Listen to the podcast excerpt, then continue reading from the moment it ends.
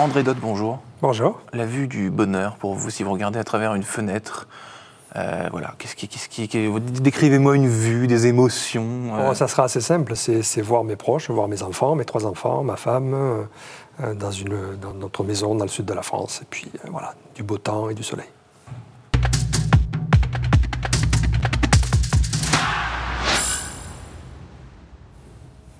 Bonjour à tous et bienvenue au Talk Décideur du Figaro avec mon invité aujourd'hui euh, André Dott, président de Velux, le fabricant euh, de fenêtres de toit depuis, depuis trois ans. Vous avez pris vos fonctions à un moment un peu particulier. Je crois que vous faites partie de ces gens-là. Il y a des dirigeants comme ça où euh, bah, ils ont pris leurs fonctions à peu près au, pire moment, vous, vous, diriez, ou alors simplement un peu inédit quoi. Bah, vu de l'extérieur, c'est le pire moment. Au moment de la crise sanitaire, je précise. Voilà, c'est ça. Je suis arrivé le 2 mars 2020, donc 15, 15 jours, 3 semaines avant le premier confinement. Donc oui, ça a été un peu particulier, mais en même temps, ça m'a permis d'avoir un un petit peu différent avec les équipes. Donc euh, je ne dirais pas que c'était la, la, pire introduction. Parce que vous avez eu quelques jours en fait pour faire votre... Euh, voilà, je suis arrivé, j'ai fait 15 jours. De jours je ne pouvais pas serrer les mains déjà à l'époque, on avait des mesures de sécurité, donc euh, j'aime bien, je suis plutôt du sud, donc j'aime bien aller, aller au contact des gens. Donc j'ai pas pu leur serrer la main et 15 jours après, on s'est séparés pour quelques mois pour quelques mois, absolument. Et donc, vous êtes toujours euh, président de, de Absolument. Cette crise sanitaire n'a rien changé pour vous. C'était un sacré mouvement parce que, avant cela, vous étiez dans le groupe SEB depuis l'an 2000. Oui, c'est ça. J'ai passé une, grosse vingtaine d'années, un petit peu avant même, euh, une grosse vingtaine d'années chez, chez, chez, SEB. Après, il n'y a pas tant de différence que ça. C'est-à-dire que le fil rouge dans ma carrière, ça a toujours été de, de travailler sur des produits d'équipement de la maison, des marques mhm. fortes. Ça a été les salles de bain, ça a été l'électroménager, effectivement, mhm. pendant une grosse vingtaine d'années. Euh, c'est les fenêtres de toit. On a envie de dire chez Velux, et ce n'est pas une, de l'arrogance, qu'on vend plus de, l'espace. Mhm. Euh, nous, notre métier, c'est de transformer des espaces sous les toits un espace à vivre? Oui, parce que qui dit fenêtre de toit euh, traduit une volonté d'aménager des combles, des choses comme ça, d'optimiser, d'agrandir euh, Des, parties d'une maison, de, bâtiments qui étaient euh, jusqu'alors inexploités la plupart du temps. C'est l'idée depuis l'origine en fait. On est une entreprise danoise qui a été créée en 1941 au Danemark. Et l'idée au départ, et le nom d'ailleurs du produit reflète bien cette idée, Velux c'est VE pour ventilation et Lux pour lumière. Donc l'idée c'est vraiment de transformer les espaces grâce à la lumière naturelle et l'air frais qui viennent de l'extérieur. Et en 1941, le fondateur, il a cette idée, c'est la guerre, problème mm. de matériaux, besoin de, besoin de mètres carrés. Et un des premiers projets sur lesquels il travaille, c'est aménager une école sous les combles en créant des ouvertures. Donc c'est la guerre euh, qui, a conduit à cet esprit entrepreneurial de... Absolument. il y a toujours eu, dans notre histoire, il y a toujours eu ces fenêtres d'opportunité contraintes dans la plupart des cas. Ça a mm. été la guerre en 1941, en 64, on s'implante, c'est mon âge, on s'implante en France. Et là, on est plutôt dans la fin des Trente Glorieuses. On est dans un besoin de créer mmh. du mètre carré, de, de, créer de l'habitat. On est dans le baby-boom aussi.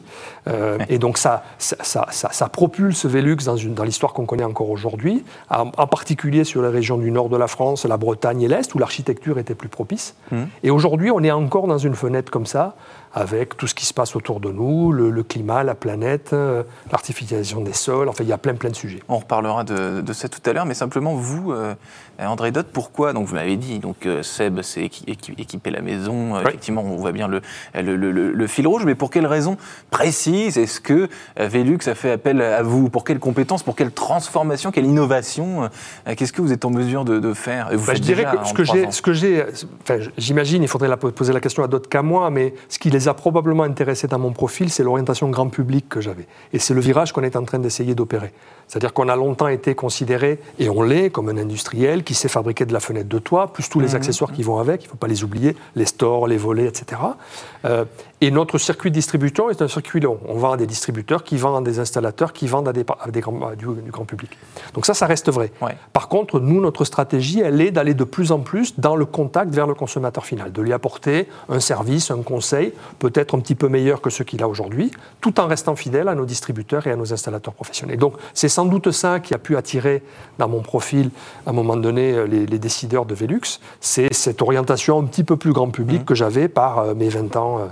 Euh, dans, ma boîte précédente. Et donc, est-ce que la fenêtre de toit, euh, je parlais tout à l'heure d'exploiter de, de, des, des, combles, donc on pense à une maison de campagne, des choses comme ça. En vérité, la fenêtre de toit, c'est aussi valable. On a à Paris, par exemple, euh, il y a aussi un marché. C'est pas uniquement. Non, le marché, il est partout. Le, marché, encore une fois, il est, il est lié au fait que on a besoin de mètres carrés, on a besoin de, de protéger le climat et de faire en sorte que on aille chercher les mètres carrés plutôt en hauteur que sur, que sur le sol. Encore une fois, ce sujet d'artificialisation des sols, il est fondamental. Mm. C'est un des engagements du gouvernement français en 2050 d'avoir zéro artificialisation nette. Et donc, il y a un gisement qui est juste gigantesque de mètres carrés sous les toits. Allons chercher en équipant ces vous donc, si je vous écoute bien, vous dites pour protéger le climat, euh, euh, au, lieu, au, lieu, de construire, euh, construisons là-haut, là où, là où c'est possible, parce que parfois ça ne l'est pas. Hein. Oui, tout à fait. Alors, je, ça serait présomptueux de dire que la solution, est uniquement par nos produits. Et, on essaie, nous, de porter un message euh, qui va au-delà de nos produits, qui, contribue à la réflexion du gouvernement sur ma prime rénov, sur essayer de. comment on peut utiliser l'argent public pour atteindre nos objectifs de, de, réduction des émissions de gaz à effet de serre. Aménager les toits, que ce soit avec ou sans fenêtre, est un des éléments fondamentaux. Mais pas plus, pas moins que l'isolation des murs, que le changement des menuiseries, que l'isolation du plancher bas, que le changement du système de chauffage, de production d'eau chaude sanitaire et de ventilation générale. Donc c'est c'est ce sur. On a l'impression que le gouvernement est en train d'avancer là-dedans. Ils appellent ça le volet performance de ma prime rénov 2024. Et on retrouve ces parcours de rénovation qui, nous, qui, nous, qui, pour nous, sont extrêmement importants. Vous le disiez tout à l'heure, donc Velux est une entreprise danoise. Est-ce que euh, cette, euh, bah, cet esprit, cette culture danoise, vous la, vous la, vous la ressentez, euh, vous, chez, chez Velux, et, et comment? Alors, en quoi est-ce que Velux est une entreprise danoise dans la culture d'entreprise, dans le Je dirais pas, je dirais pas qu'on ressent le côté danois. On, ressent le côté très particulier de la gouvernance propre à Velux. Et euh, qui est quoi de spécifique du coup? Voilà, je vais vous l'expliquer parce que vous, vous avez, vous m'avez posé la question sur pourquoi Velux est venu vous chercher. Vous auriez pu aussi me inverser la question pourquoi moi j'ai été intéressé à aller chez Velux. Et un des éléments, c'est précisément le modèle de gouvernance qui est assez répandu dans les pays nordiques et peu en France. Mmh. Dans les années 70, le fondateur originel de, l'entreprise, dans les années 40, pour gérer la succession et la pérennité de cette entreprise, il a créé des fondations. Et donc la société Velux aujourd'hui appartient à des fondations qui ont été créées dans les années 70. Et donc chaque année, 80-90% euh, des bénéfices que nous générons sont redistribués à des œuvres, à la science, à la gérontologie, à, l'environnement. Euh, en France, plus particulièrement, à du mécénat, les vitraux de la Sainte-Chapelle, l'hôtel de la Marine. Dans l'essence de, de, Dans l'essence de l'entreprise. Et, avec cette idée générale qu'on retrouve dans les entreprises à mission aujourd'hui en France, hmm. que finalement, si on est là, si on prospère, c'est grâce à ce que notre environnement direct nous apporte, les produits qu'ils nous achètent, et finalement, on va leur rendre chaque année 80 à 90% de ce qu'ils nous apportent. Et ça, c'est on le ressent au quotidien dans l'entreprise, plus que le côté danois. Hmm. Euh, Velux, ça, fait, ça a une particularité aussi, c'est que c'est une entreprise qui a euh, un nom. Il y a, des entreprises, il y a Jeep, euh, comme ça au hasard, Kleenex par exemple. On ne parle pas de l'entreprise, on parle du mot. C'est devenu un mot qui passe dans, dans, dans, le quotidien des, des, des, gens. une Jeep, tout le monde sait ce que c'est, on sait que c'est une voiture. un Velux, on sait que c'est une, une, fenêtre. Est-ce que le fait d'avoir une entreprise, d'être patron d'une entreprise qui est un mot, euh, dans, le langage commun des gens Est-ce que c'est une force ou, euh, ou pas? Voilà. Qu'est-ce que ça change? Je, dirais que si, je devais choisir, je préfère être dans cette situation que dans une situation où la marque veut rien dire. Donc c'est plutôt une force.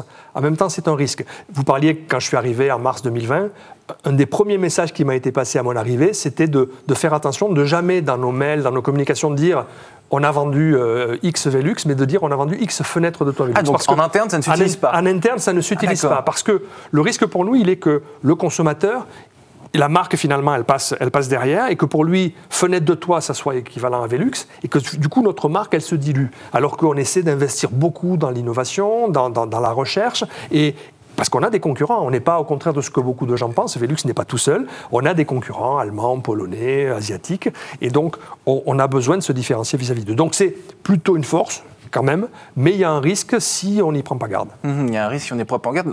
Euh, l'innovation, oui.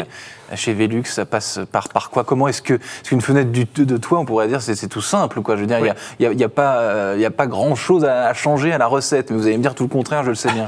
Absolument. Ben, L'innovation, ça serait peut-être un peu trop technique de rentrer dans les détails, mais c'est dans la performance de nos produits, la performance énergétique, la performance euh, contre le bruit, euh, la durabilité. Hmm. et donc, donc ça, c'est des efforts au quotidien. C'est en termes de design aussi, encore une fois, dans l'esprit des consommateurs, une, une fenêtre de toit Velux, c'est euh, une petite lucarne avec des dimensions qui se, qui se, mmh. qui se rapprochent. On a lancé il y a, il y a quelques années euh, des, des balcons.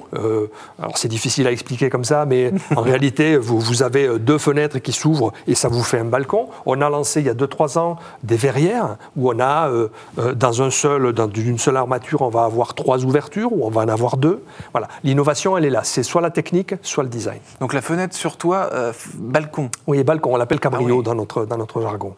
Euh, voilà. À une époque, vous avez employé le terme durabilité. Oui. Euh, est-ce que c'est ça aussi qui fait, qui fait foi quand on achète quelque chose On veut que ça, ça, dure aujourd'hui, peu importe le, le produit. Pour vous, euh, j'imagine que quand on vend une fenêtre, un client, l'idée, c'est pas de la changer au bout de, trois ans. C'est quelque chose qui s'inscrit. Vous avez raison. Il y a à la fois cette idée que nos produits sont de qualité, ils vont durer 25, 30, 35 ans.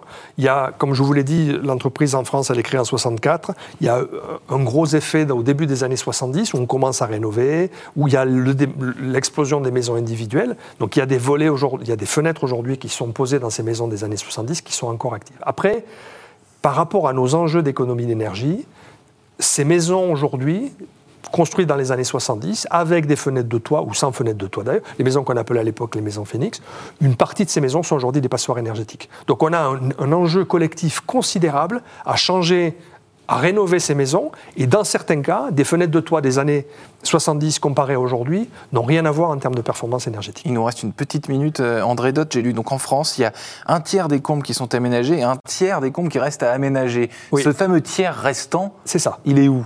Eh ben, il est partout. Il, est partout, en France. Il y, a, il y, a 20 millions de maisons individuelles. Il y a 3, tiers, on va dire ça comme ça, comme dirait Pagnol. Euh, un tiers avec des combles aménagés, un tiers avec des combles aménageables, un tiers avec des combles non aménageables ou des toits plats. Donc sur les combles aménagés, il y a à peu près 6 à 7 millions de maisons et il y a euh, à peu près 100 millions de mètres carrés disponibles. Euh, au lieu de les mettre sur le terrain, sur le foncier, on peut aller les chercher en hauteur. André Dott, donc patron de, de Velux, merci infiniment d'avoir répondu à mes questions. Je vous souhaite une excellente fin de journée. Merci.